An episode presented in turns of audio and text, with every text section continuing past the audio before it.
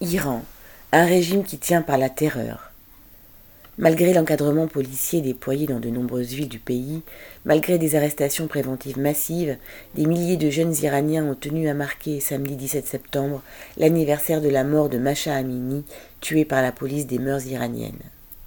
Beaucoup se sont rassemblés sur les toits ou dans la rue pour crier mort au dictateur entre guillemets. Certains ont tagué ou incendié des bâtiments officiels. D'autres ont tiré sur des miliciens bassidji, tuant l'un d'eux. Dans le Kurdistan iranien, région d'origine de Massa, où l'opposition au régime a toujours été la plus forte, les troupes des gardiens de la Révolution avaient occupé les rues pour empêcher tout rassemblement. La fébrilité du régime montre qu'il redoute toujours que la révolte redémarre. Pour y faire face, les députés ont augmenté dans le, dans le budget 2023-2024 la part allouée aux appareils de sécurité comme aux institutions religieuses et de propagande.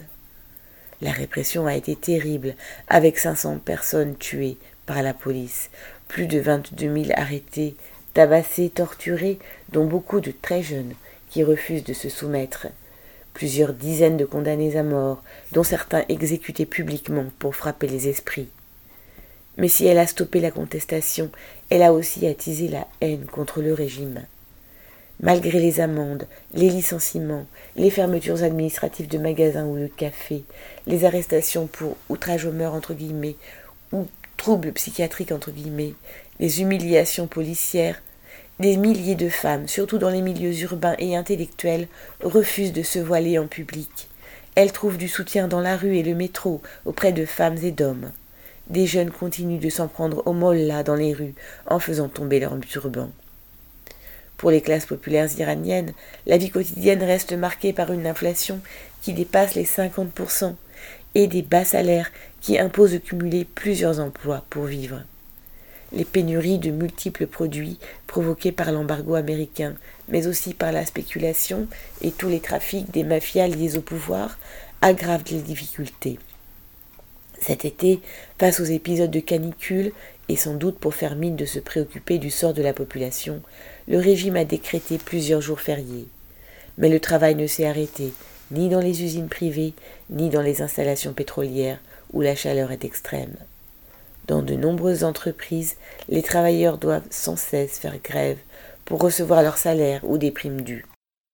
Alors que le régime des Mollahs perd de plus en plus de soutien à l'intérieur du pays, il essaie d'accumuler des succès politiques et diplomatiques à l'extérieur.